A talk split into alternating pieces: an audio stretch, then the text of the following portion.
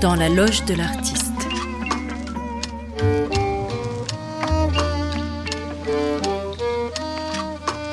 Une émission proposée par Sarah Roubateau.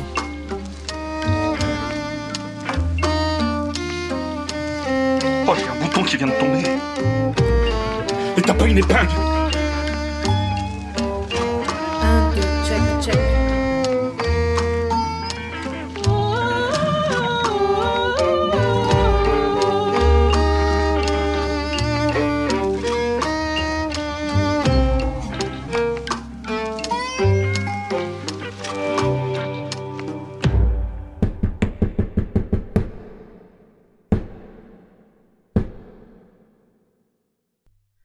L'inspiration. La muse qui chuchote une musique divine à l'oreille du poète. Le romantisme a marqué notre imaginaire pour longtemps. Dans notre monde effréné, où il devient rare de pouvoir se concentrer sur une seule chose, l'inspiration ressemble plutôt à une petite bête sauvage, effrayée au moindre bruit du monde. Elle pointe son museau dans les coins les plus inattendus du quotidien. Alors il faut s'immobiliser, tout lâcher, tant pis pour le coup de fil, tant pis pour le déjeuner de famille, le travail à finir ou la course à faire. Tant pis pour la route. Il faut pouvoir s'arrêter et noter. Surtout ne pas remettre à plus tard. Elle ne s'en remettrait pas. J'ai toujours été mal à l'aise d'entendre des écrivains parler de ce qu'est l'écriture ou l'inspiration. Chacun tire de son expérience une vérité universelle sur la nécessaire régularité des horaires, l'absolue solitude, et trouve de belles formules pour dire parce qu'après tout, l'écriture, c'est toujours. Certains érigent la nuit en ultime source d'inspiration, d'autres le silence, d'autres au contraire ont besoin de musique, de bruit ou d'être au milieu des gens. On peut écrire à l'heure de l'apéro à la terrasse d'un café ou devant sa fenêtre à l'heure où tout le monde dort, comme on peut écrire dans une station-service ou dans la salle d'attente d'un hôpital. Quand on a appris à désacraliser l'écriture, on sait s'adapter à tout type de lieu se retirer mentalement et répondre à cette nécessité. Mais ce dont tous les écrivains ont besoin, les matinaux comme les nocturnes, les solitaires comme les entourés, c'est de disponibilité. Cette disponibilité ne nous est pas donnée. Il faut toujours l'arracher. Aux messages qui arrivent sur les boîtes mail, sur les fils chat, sur les SMS, aux exigences d'un job alimentaire ou d'une vie de famille, et à la paresse. Le monde est plein de dangers pour cette petite bête sauvage surtout à notre époque, où même à vivre seul, on est happé par l'exigence de la communication. Il faut pouvoir la maintenir derrière une porte et faire semblant d'avoir perdu la clé. Plusieurs pourraient raconter comment je pousse un cri impressionnant quand on me surprend en train de préparer à manger, de ramasser du bois ou de tirer le linge de la corde. C'est que dans ces moments, je suis en train de travailler. Il suffit de quelqu'un qui débarque et les mots s'enfuient. J'ai perdu bien des phrases par politesse parce qu'un rendez-vous a été décalé ou qu'un coup de fil qu'on ne peut pas refuser arrive. On ne peut pas retrouver ces mots perdus. Il faudra en trouver d'autres. Les mots sont si fragiles. La liberté de l'écrivain, sans bureau, sans horaire, sans atelier, sans patron pour lui dire quand rendre sa besogne, est une tension de chaque instant. Dans une de ses chroniques radiophoniques Mémoire d'un collectionneur, Sacha Guitry raconte l'anecdote du peintre Utrilo, très malade et tourmenté, qui se laisse convaincre d'aller faire un séjour au bord de la mer. On lui loue une somptueuse villa. Sa femme dépose sur la pelouse un chevalet, une toile, des pinceaux, sans rien dire. Et chaque jour elle recommence.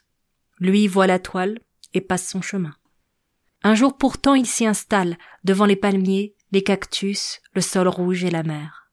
Autour de lui on guette, on se réjouit de voir enfin le renouveau du grand peintre. On allait découvrir sa mer, son soleil, ses cactus. Quand enfin on osa approcher, stupeur. De mémoire, il avait peint la rue Le Pic à Paris.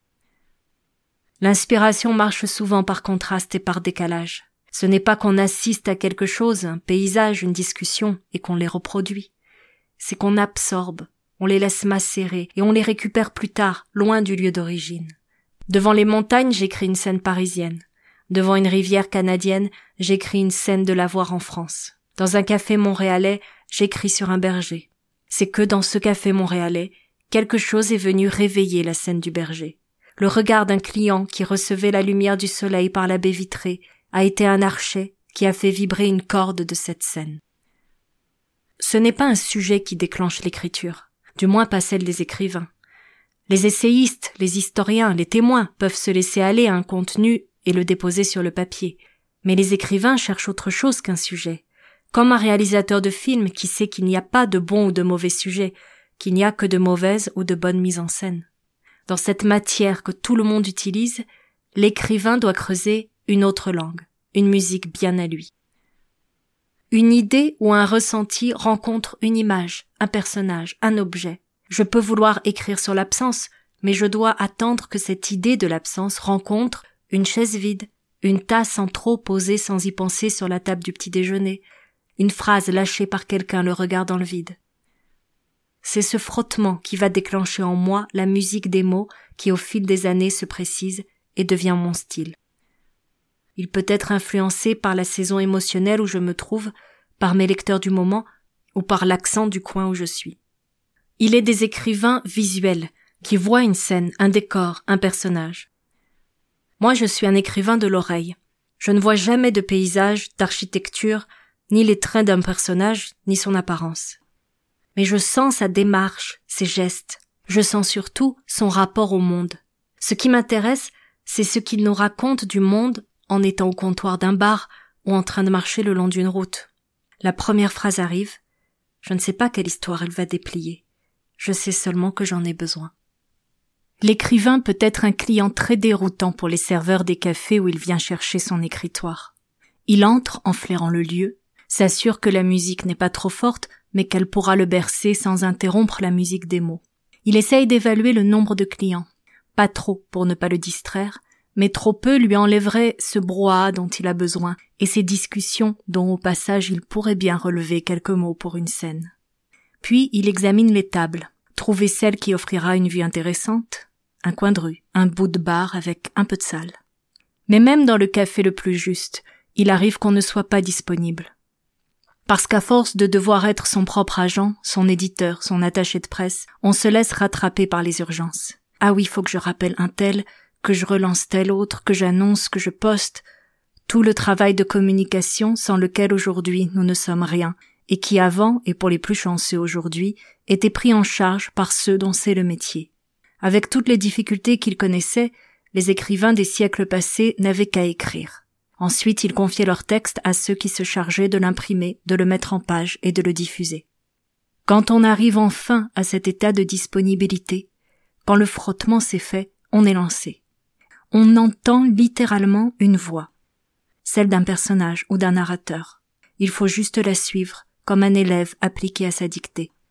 Plus tard, on retaillera, on recoupera, on cherchera à aller à l'essentiel. Un jour, on dira que c'est fini, et puis une semaine plus tard, on trouvera à refaire. La poésie ou la chanson se termine. L'exigence de la métrique et les rimes les rapprochent bien plus de la musique et permettent de ficeler l'objet, de le tenir dans un cadre strict. Mais en prose, un texte n'est jamais qu'une version arrêtée artificiellement à un instant T. Quand on relève le nez, on est épuisé. Et en même temps plein d'une force qui n'a pas d'équivalent. De cette belle fatigue saine qui nous fait nous sentir en vie et à notre place. Bien autre chose que l'épuisement de la communication. On commande une sucrerie, on sort prendre l'air, on se regarde un film. On se dit qu'on tient quelque chose. Un bout de la vérité du monde. Et on ne peut pas imaginer que la vie de ce texte dépendra de notre carnet d'adresses pour atteindre un éditeur, de le sortir au bon moment, d'avoir une belle couverture, des algorithmes et des heures qu'on voudra bien passer sur les réseaux sociaux. Cette émission est réalisée de manière indépendante. Pour que je puisse continuer, vous pouvez faire un don sur Tipeee à l'adresse tipeee.com slash. Le générique a été composé par David Simard. Merci beaucoup.